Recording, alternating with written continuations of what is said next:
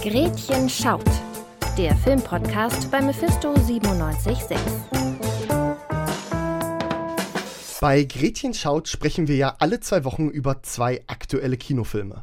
Und diese Woche sind die beiden Filme so unterschiedlich, wie sie nur sein können. Die sind wie Tag und Nacht, wie Zukunft und Vergangenheit, wie filmischer Kinogenuss und Jurassic World 3. Ja, wir, das sind Simon. Hallo. Und ich, Anton. Wir sprechen heute über Bell und anfangen tun wir heute mit Jurassic World 3, ein neues Zeitalter.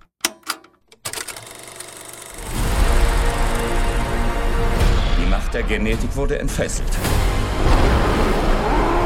Wir müssen einen schrecklichen Fehler korrigieren.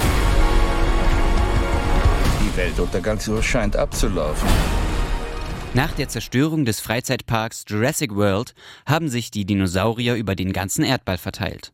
Die Firma Biosyn möchte dies für ihre fiesen Zwecke nutzen. Chris Pratt und Bryce Dallas Howard müssen sich noch ein letztes Mal in ein Abenteuer voller Dinos stürzen. Ein Babyraptor? Ich habe versprochen, dass ich sie nach Hause bringe. Sie geben ein Versprechen an einen Dinosaurier. Ja. Wieso? Diesmal sind die beiden nicht allein. Die drei bekannten Heldinnen aus den originalen Jurassic Park-Filmen, Dr. Grant, Dr. Sadler und Dr. Malcolm, gespielt von Jeff Goldblum, Laura Dern und Sam Neill, helfen ihnen. Was ist das? Der größte Fleischfresser aller Zeiten. Lauft! Seht ihr? Gar nicht übel. Anton, ich frag's mal ganz simpel. Wie fandest du Jurassic World 3 und warum fandest du ihn so, wie du ihn findest? Also, ich habe wirklich große, große Schwierigkeiten, diesen Film fair zu bewerten, weil normalerweise sitzt man ja da und man kann einen Film gut finden oder schlecht finden, man, man, kann es spannend finden, man kann einige Punkte dann auch wiederum nicht so gut finden. Da hat man ja eigentlich eine sehr ausgewogene Meinung zu. Aber bei diesem Film habe ich mir gedacht, ich hätte mich jetzt auch wirklich in einen kahlen Raum setzen können und zweieinhalb Stunden Raufasertapete anstarren können. Und ich hätte mehr Spannung und Inhalt bekommen als bei Jurassic World. Das war leider wirklich eine ganz, ganz große Zeitverschwendung. Das kann ich nicht beschönigen. Mir ging's äh, genauso. also ich glaube, wir haben, weiß nicht, ob wir überhaupt einen Punkt haben, wo wir anderer Meinung sind bei unserer Sicht auf diesen Film. Ich, ich möchte dem Film zwei positive Punkte am Anfang geben, aus aller Fairness. Äh, Sam Neill, Laura Dern und Jeff Goldblum wirkt zumindest so, dass sie Spaß gehabt haben, äh, zu haben scheinen bei dem Dreh des Films. Also die Schauspielern schon und die wirken nicht gelangweilt wie andere, wie andere große Hollywood-Stars aus den 80ern und 90ern, die jetzt bei den Hollywood-Reboots wieder spielen müssen und wo du das Gefühl hast, die warten nur auf den nächsten Paycheck und sind nur deswegen da. Also die scheinen echt irgendwie Spaß gehabt zu haben bei der Produktion. Und manche von den kleinen Dino-Animatronics und äh, die kleinen Dino-Roboter sahen nicht furchtbar aus. Vielleicht aber auch nur, und da kommen wir jetzt schon zu den Kritikpunkten, sahen die einfach besser aus als alle anderen Dinosaurier im, im Vergleich, die äh, computeranimiert waren, weil holy, also das, das CGI war ja. schlechter als Avatar 2008 und das ist nicht, finde ich, nicht übertrieben. Es war wirklich so auffällig. Also ich, ich weiß doch gar nicht, wo ich da anfangen soll. Ich meine, das CGI war furchtbar, ja. Aber das fing halt schon bei den Designs an.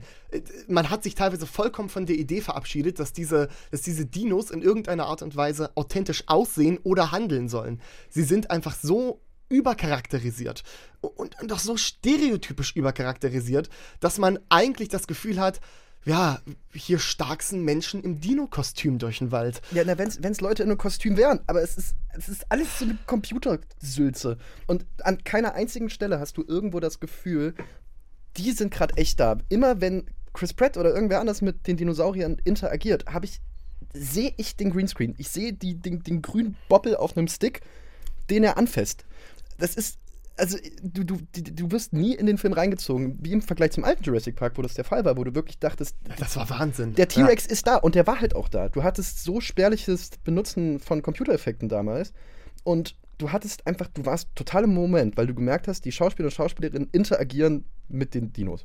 Und genau da ist schon der entscheidende Punkt. Man hatte einen Zugang zu der Welt. Das war Ach, also der Jurassic Park, das war auf einmal so eine faszinierende prähistorische Parallelwelt fast schon. Auf einmal, auf einmal ist man so in die, in die Anfänge unserer Zeit zurück zurückversetzt worden und man hatte so das Gefühl, oh hier, der, der Brachiosaurus, äh, die, die ganzen Emotionen, mit denen die Charaktere dann auf einmal überschüttet wurden, als sie den zum ersten Mal gesehen haben. Man konnte es nachfühlen, man, man hat diese Faszination Dinosaurier richtig gespürt.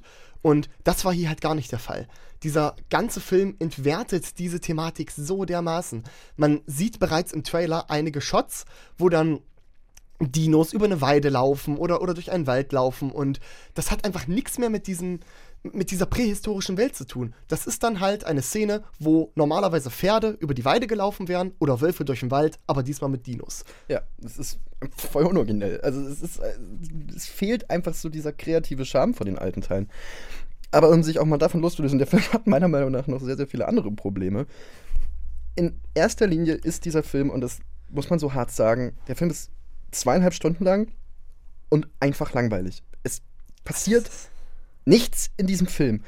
Die Action ist mittelmäßig. Wenn du überhaupt eine Action-Szene hast, es gibt vielleicht zwei oder drei im Film, ist die auch wieder schnell vorbei. Und das ist für mich meine wirklich die Art von Film, die ich am meisten nicht ausstehen kann, ist, wenn ein Film lang ist und nichts passiert. Ja, Überhaupt nichts. Und genau das ist halt auch das Problem des Films. Du sitzt da, siehst ihn und weißt in den ersten zwei Minuten, was passiert. Und dann denkst du, ja, okay, gut, aber dann ist bestimmt die Inszenierung geil. Und dann ist sie es nicht. Das ist halt das Ding. Ich bin da nicht reingegangen und habe jetzt irgendeinen tiefsinnigen philosophischen Film über, über Naturschutz und, und Eingreifen des Menschen in Mutter Erde erwartet. Ich habe einen stumpfen Actionfilm mit coolen Dinos erwartet und habe nicht mal das bekommen. Und, und da versagt der Film einfach an dem Punkt, auf, auf die es angekommen wäre. Weil du gerade meinst, vorhersehbar, ähm, beschreib mir mal und für unsere Zuhörer und Zuhörerinnen, bitte beschreib mir mal eine Szene, wie eine typische Szene in Jurassic World 3 aufgebaut ist. Weil, ungelogen, was euch Anton gleich erzählen wird, jede Szene ist gleich. Jede Szene in diesem Film, der komplette Film läuft nach genau diesem Muster und go. Es gibt zwei bis fünf Charaktere, die kommen an einen Ort führen einen kleinen Dialog, der meistens sehr belanglos ist und sich in irgendeiner Art und Weise auf ihre Vergangenheit bezieht. Und dann kommt plötzlich ein Dino. Dann laufen sie vor diesem Dino weg. Ich möchte kurz anmerken, da kommt ein Dino, plötzlich ein Dino ist die richtige Ausdrucksweise. Sechs Meter große Dinosaurier haben anscheinend die Fähigkeit, sich leise durchs Gebüsch anzuschleichen und Charaktere dauerhaft zu überraschen. Und keiner in dieser Jurassic World sieht ein Dino auch jemals kommen. Also niemand hat irgendwann auch mal die Erwartungshaltung, vielleicht kommt jetzt ein Dino. Nee, die, die werden immer überrascht. Aber das Ding ist, die Erwartungshaltung brauchst du auch gar nicht, denn vor all diesen Dinos kannst du auf einer geraden Linie weglaufen. Ja. also das ist völlig egal, ob das irgendwelche uralten Alpha-Prädatoren sind, die da, die da tödliche Jäger sind, die die in sonst was für Geschwindigkeiten ähm, durch dieses Land gezogen sind. Nö, es, also eine alte Simson reicht, auf die sich dann, auf die sich dann der Hauptcharakter setzt und ja, dann ist er, dann, dann fährt er eine halbe Stunde eine gerade Straße entlang, die Dinos kommen nicht hinterher, stolpern dreimal und das war's. Das sind alle Szenen in Jurassic World. Nee, aber was du sagst, stimmt. Also Dialog, Dinosaurier wegrennen und neue Szene. Dialog, Dinosaurier wegrennen. Und das zweieinhalb Stunden und, also, und, und manchmal steigert sich die Anzahl von Dinosauriern. Ich würde aber sagen, dass abschließend das größte Problem wirklich die Themensetzung ist. Ich meine, in Jurassic Park, da ging es immer in irgendeiner Art und Weise um der Mensch versucht in die Natur einzugreifen und bereut das ganz fürchterlich, denn die Natur ist viel größer als er und, und, und wir als Menschen, wir können das überhaupt nicht kontrollieren. Und in Jurassic World werden diese ganzen Probleme rund um Naturschutz, rund um die Dinos, rund um das Ökosystem rein menschlichem Handeln unterworfen. Und das auf banalste Art und Weise. Der Film greift zahlreiche tagesaktuelle Themen auf und setzt sie allerdings so unrealistisch und, und auch langweilig inszeniert um, dass man die Tragweite dessen überhaupt nicht versteht und dass, dass man vor allem die Tragweite dessen überhaupt nicht fühlt. Dazu dann auch noch ein völlig überzogenes Sounddesign, also. Ja, ja. Ich, also ich würde, um ganz großzügig zu sein, diesen Film niemandem empfehlen. Ähm, du hast keine Action, du hast einfach überhaupt keine Masse an diesem Film. Selbst Fans der Reihe würde ich den, von dem Film auf jeden Fall abraten, weil ich glaube, man kann nur enttäuscht sein, man kann nur enttäuscht werden, wenn man Jurassic Park gemocht hat. Das klingt alles jetzt sehr hart, aber es war wirklich, also nach, der Film hatte einen großen Erschreckmoment für mich, als ich Anton nach gefühlten vier Stunden gefragt habe, wie viel Zeit vergangen ist und er mir meinte 37 Minuten. Da habe ich mich ehrlich erschrocken.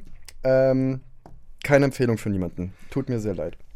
Nun, ganz anders ist da zum Glück unser zweiter Film. nämlich- Endlich. Und also dieser Film war wirklich die Heilung danach. Mhm. das Denn du. jetzt sprechen wir über Belle.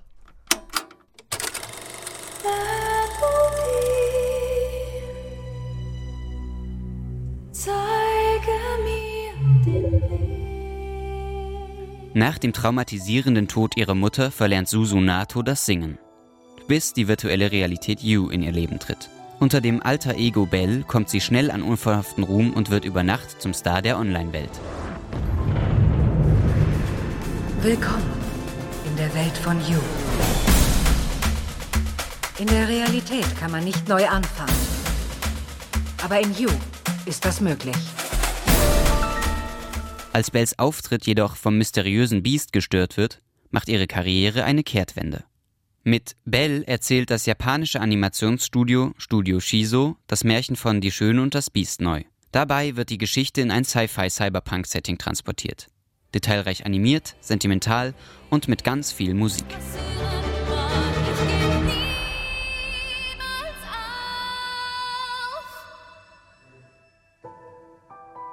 Ja, und während Jurassic World ja zumindest probiert hat, die Vergangenheit in die Gegenwart zu holen, probiert Belle die Zukunft in die Gegenwart zu holen. Simon, wie fandest du denn diesen Film? tausendmal besser und äh, eine wirklich erfrischende Abwechslung. Ich fand Bell ist ein extrem origineller Film, ein super kreativer Film, ein, sagen wir mal, es ist natürlich irgendwo eine Neuauflage von einem alten Stoff, dafür werden wir auch nachher drauf zu sprechen kommen, aber ähm, es ist ein, ja, ich würde schon fast sagen, einer der besten Filme, die ich dieses Jahr bisher gucken durfte. Also der Film hat mich wirklich berührt. Ähm, ich fand vor allem, dass dieser Film wirklich eine sehr, sehr schöne Art hatte. Ein sehr cleveres Thema, ein, ein Thema, das uns alle auch angeht. Es ist ein Film über das Internet. So geschickt zu verpacken, dass ich mich in keiner Art und Weise belehrt gefühlt habe oder dachte, auch ja, jetzt, das ist aber das Offensichtliche nochmal herausgestellt. Und er es dabei geschafft hat, mir über eine herrlich sentimentale Art und Weise, ähm, mich über eine herrlich sentimentale Art und Weise zum Nachdenken zu bringen. Total. Also der Film ist auf einer Ebene irgendwo ein Kinderfilm. Ich würde schon sagen, der Film ist auch äh, für ein jüngeres Publikum, aber ich konnte auf jeden Fall auch extrem viel trotzdem rausholen. Es fühlt sich so ein bisschen an wie einer dieser klassischen Disney-Filme, so von seinem, von dem Spirit her, weil das ist für Kinder, aber irgendwo auch für jede Altersklasse. Also genauso wie man sich gerne heute noch König der Löwen anguckt als erwachsene Person, es funktioniert Bell genau auf der Ebene, weil es diese Grundtöne anspricht, mit der sich, glaube ich, jeder Mensch irgendwo identifizieren kann. Dabei werden halt extrem viele Themen angesprochen in diesem Film. Das Internet ist ein riesengroßer Punkt, äh, Verlust ist ein, ist ein Punkt, häusliche Gewalt spielt in dem Film eine Rolle, ob man es glaubt oder nicht. Also das, der, der Film schneidet so viele Themen an, aber behandelt auch alle gleichzeitig mit dem gleichen Level an Respekt, was ich Ja. sehr bewundernswert finde, weil das viele Filme haben viele Themen, aber manche fallen dann runter so. Aber das war in dem Fall nicht. Das ist wirklich gar nicht so. Die sind so clever miteinander verbunden, weil der Film ganz, ganz konsequent auf seine Grundprämisse achtet. Und das ist wirklich die Darstellung des Internets, der, ich sag mal, liberalen Fantasie, der, der liberalen Idee, mit der das Internet damals gegründet wurde und angefangen hat. Und über diese ganzen Themen, die du erwähnt hast, auch mit Verlust, häusliche Gewalt und und und, ähm, auch mit, mit Identitätsproblemen und, und Traumas und, und all das. Darüber, also über dieses Grundthema des Internets verknüpft der Film diese Themen und beleuchtet, welche Gefahren, aber eben auch welche Chancen ein großer anonymer Raum bieten könnte. Dazu muss man natürlich noch sagen, neben den äh, emotionalen äh, Punkten dieses Films spielt auch Musik eine extrem große Rolle. Es wird sehr viel gesungen in diesem Film. Diese Songs sind sehr, sehr wunderschön gesungen von Lara. Lara Trautmann. Lara Trautmann, genau. Ist eine deutsche Synchronsprecherin. Und sie singt das extrem gut. Da kommt einer meiner wenigen Kritikpunkte, die ich an dem Film habe. Und da kann nichts, kann der Film nichts dafür, aber du hast halt ursprünglich japanische Songs, die ins Deutsche übersetzt würden, in so eine, in der deutschen Synchronisation. Und die Melodie haut manchmal nicht ganz hin mit den gesprochenen Worten, weil das nochmal ein andere, was anderes ist, wie wenn du einen englischen Song ins Deutsche übersetzt. Und manchmal wirken die Texte so ein bisschen konstruiert von den Lied Ja. von den Liedern so, wo du merkst, es ist jetzt ein übersetzter Song und das ist manchmal auffällig, aber sie singt so schön, dass es schon wieder fast nicht auffällt. Eben. Generell finde ich, ähm, ist, wir haben den Film auf Deutsch gesehen, die deutsche Synchro auf einem ziemlich hohen Niveau. Man kann den auch gerne auf Deutsch gucken. Sicherlich auf Japanisch hat das immer noch mal seinen eigenen Charme. Ähm, worüber ich aber auch noch mal sprechen möchte, sind wirklich die Charaktere. Denn das klingt jetzt erstmal alles sehr, sehr abgespaced, sag ich mal. Als ob das alles in dieser virtuellen Realität spielen würde. Aber neben dieser virtuellen Realität gibt es eben auch noch die, ja, Realität halt, die Offline-Welt. Und da ist Suzu eben ein ganz normales Schulmädchen, hat mit ihrem Trauma zu kämpfen, hat mit einigen sozialen Hürden zu kämpfen und hat eben auch dort ihre Leute, ihre Freunde, ähm, wo ganz viele berührende Geschichten erzählt werden. Also zum Beispiel gibt es da wirklich einen Charakter, das ist, ja, man kann sie so ein bisschen als die Schulprinzessin bezeichnen. Ich glaube, so wird sie auch manchmal genannt. Ähm, spielt gern Saxophon, wird von allen gemocht, wird als wunderhübsch beschrieben. Und in, ich sag mal, einem klischeehafteren Film wäre das jetzt wirklich der Charakter gewesen, ähm, die sich irgendwie als eine Art Antagonistin entpuppt hätte, ähm, die ganz böse zu Suzu gewesen wäre. Aber das war zum Glück alles gar nicht so. Das heißt, man hat diesen Charakter genommen, um eine schöne emotionale Geschichte von zwei Schulmädchen zu erzählen. Ex extrem. Der, der, der Film mit, spielt einfach irgendwo ein bisschen mit der Erwartungshaltung. Du hast, du hast irgendwo einen Antagonisten, aber der spielt nicht so eine extrem wichtige Rolle. Und wie du meinst, eben diese Parallelwelt zwischen der digitalen Welt, in die sie abtaucht, und der, der echten Welt. Das ganze Setting spielt in einer nicht allzu entfernten Zukunft, würde ich sagen, mit einer weiterentwickelten Technologie, was Apps angeht und solche Sachen. Aber der Film liegt da nicht so einen unglaublichen Fokus drauf. Ich habe den Es Vergleich ist halt da. ich habe den Vergleich zu ja. dem Film Hör gezogen, wenn den Hörer und Hörerinnen kennen. Da geht es auch eher um das Verhältnis von ihm und der neuen Technik, aber nicht wirklich das Setting, in dem der Film spielt. Also das ist nicht so relevant, in welchem Jahrhundert das jetzt spielt, ob das jetzt in 20, 30 oder 40 Jahren in der Zukunft spielt. Es geht um sie und es geht um sie und ihre Beziehungen zu anderen Leuten, um ihr Trauma, um ihre Gefühle und wie sie damit umgeht. Und das ist der Kern des Filmes. Und was ich vorhin noch meinte, auch noch ein Punkt, auf den jetzt zu sprechen kommen sollten, der Film ist natürlich inspiriert von einem großen Werk der Literatur und auch der Popkultur und auch, sagen wir mal, von modernen Kindergeschichten, wie man vielleicht merken kann bei dem Namen der Charakterin Belle, ist irgendwo das ganze Stück eine Abhandlung um auf das Werk von dem Werk äh, Die Schöne und das Biest. Mhm. Es geht natürlich neben Belle, einer der, der, der andere Hauptcharakter, würde ich fast sagen, ist das Biest und die Identität des Biestes. Und was ich auch im gleichen Atemzug eben cool fand, der Film ist inspiriert von der Geschichte von Die Schöne und das Biest, aber ist keine, ich würde es nicht mal sagen, ist nicht mal eine Neuauflage von dem Werk. Der nimmt sich Töne von Die Schöne und das Biest, Ja. aber macht seine ganz eigene Geschichte daraus. Das stimmt. Und auch da kommen wir wieder auf die Erwartungshaltungen zu sprechen, weil, wie du eben schon sagtest, der Film stellt oder, oder generiert immer gewisse Erwartungshaltungen und bricht dann mit denen, aber auf eine sehr schöne und erfrischende Art und Weise. Ähm, wie zum Beispiel eben mit Die Schöne und das Biest. Man denkt, okay, ich kenne das Märchen, ich weiß also schon, wie diese Geschichte verläuft, aber so war es eben gar nicht. Wir saßen ja wirklich gefesselt am Bildschirm und haben alle zehn Minuten nochmal neu überlegt, okay, wer, wer ist ja dieser mysteriöse Charakter, dessen Identität man nicht kennt und hatten immer, hatten immer wieder neue Ideen, ähm, was natürlich wahnsinnig spannend gewesen ist. Ja. Und auch besonders clever ist es dann, was der Film mit den Animationsstilen macht. Ähm, während nämlich diese virtuelle Realität in 3D animiert ist, ist die, ähm, ist die Offline-Welt im Stile vom, naja, wir würden jetzt erstmal sagen, Studio Ghibli animiert. Also wirklich Ja. dieser, dieser hat, äh, hat Ähnlichkeiten. genau, diese Ähnlichkeiten, dieser, dieser, ich sag mal, klassische, märchenhafte ähm, Animations. Animationsstil. Und in der digitalen Welt ist alles wirkt wie in einem Videospiel. Das ist, sind 3D-Figuren, die damit interagieren. Halt. Genau, und auch, auch das schafft eben wirklich so, ein, so einen schönen Kontrast, um das auch gut auseinanderhalten zu können. Auf jeden Fall. Alles in allem, finde ich, kann man abschließen, dass dieser Film unfassbar viel richtig gemacht hat. Insbesondere in seiner Konsequenz. Dieser Film hat sich ein Leitmotiv genommen und hat alle anderen Aspekte auf dieses Leitmotiv ausgerichtet. Und das sorgt einfach dafür, dass das einen wahnsinnigen Fluss hatte. Ähm, auch, wie schon erwähnt, die Inszenierung, Animation, der Gesang. Es war einfach wirklich ein wunder wunderschöner Film und eine ganz klare Schauempfehlung. Ja, aber ähnlich wie das Zeitalter der Dinosaurier und hoffentlich auch wie die Jurassic World Trilogie geht jetzt auch dieser Podcast zu Ende. Danke an dich, Simon, dass du dich mit mir durch Jurassic World gequält hast und Bell genossen hast. Dankeschön auch an Friedrich für die Einspieler und danke an Vincent und Jule für die Produktion. Schaut auch gerne auf Instagram vorbei, at Mephisto976. Da kommen auch regelmäßige Filmtipps und Kulturtipps. Hört auch noch in unsere anderen Podcasts rein und dann hören wir uns in zwei Wochen.